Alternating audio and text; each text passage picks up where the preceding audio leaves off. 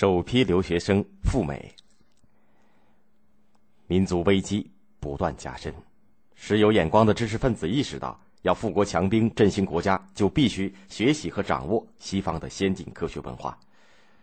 公元一八七二年八月十一日，中国第一批公派留学生三十人从上海搭船前往美国，开启了近代中国留学运动的先河。这件事情的具体策划者就是近代中国的。第一位留学生荣鸿。荣鸿是毕业于美国的名牌大学的第一个中国人，少年时亲眼看到祖国的贫穷落后，与亲身领略美国的繁荣强盛，使他向往资本主义，希望振兴祖国。还在念大学四年级的时候，他就开始酝酿一个宏伟的计划，劝说清政府赶快向美国派遣留学生，让更多的中国青少年能够像自己一样。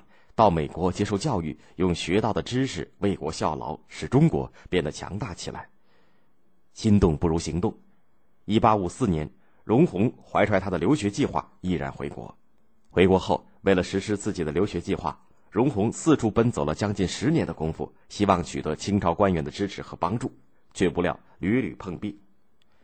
其实原因也不奇怪，当时绝大多数的官员夜郎自大，他们把学习西方看作是。以夷变夏，也就是用蛮夷文化改革中华文化，臭骂西方科技是奇技淫巧。当然，对荣鸿就不会理睬。正在他走投无路的时候，突然来了机会。一八六三年，经人介绍，荣鸿认识了曾国藩。曾国藩交给他六万八千两银子，要他去美国采购机器设备。荣鸿出色的完成了这件事情，因此博得曾国藩的信任。公元一八七零年。荣鸿向曾国藩提出了自己酝酿已久的一个派遣留学生出洋的留学计划，曾国藩很感兴趣，就叫荣鸿代为起草一道名为“挑选幼童赴泰西四叶章程”的奏章，约上李鸿章、丁日昌一起签名上奏朝廷。第二年，清廷答应把派遣留学生的问题摆上议事日程，同意在上海设立幼童出洋四叶局。在美国设立中国留学生事务所，任命陈兰斌、荣鸿为政府监督。按照留学计划，留学生所需要的费用由海关支付。学生年龄从十岁到十六岁，招生名额为一百二十名，分四批派遣，每批三十名。毕业以后一律回国安排差事。公元一八七一年，荣鸿等人就开始张罗起招生的事情。可是由于长期闭关锁国。老百姓都把到外国去当做流放，更何况送自己的孩子出洋必须画生死押，许多家庭都不大愿意冒这样的风险。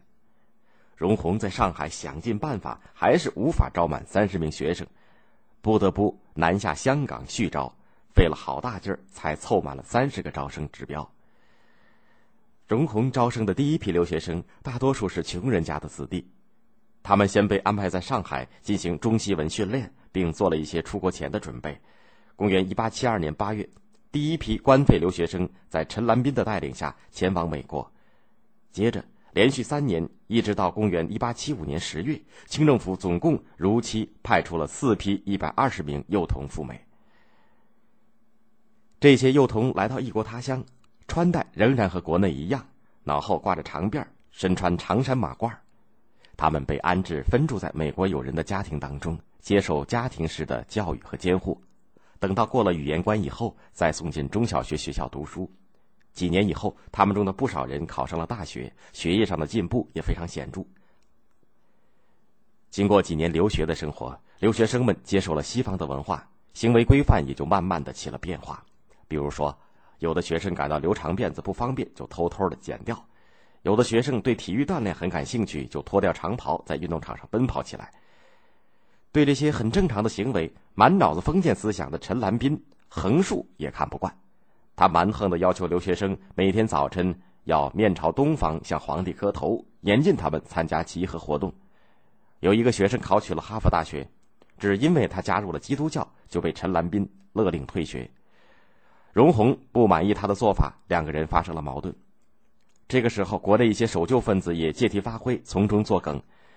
清政府于公元一八八一年下令撤回全体留学生，荣鸿经办多年的留学计划就这样半途而废了。尽管如此，荣闳的心血没有白费，因为这些归国留学生大多数学生学有所成，他们中间有成为中国铁路之父的詹天佑，有成为中国第一批矿业工程师的邝荣光，更多的成为军界、学界、商界的栋梁之才。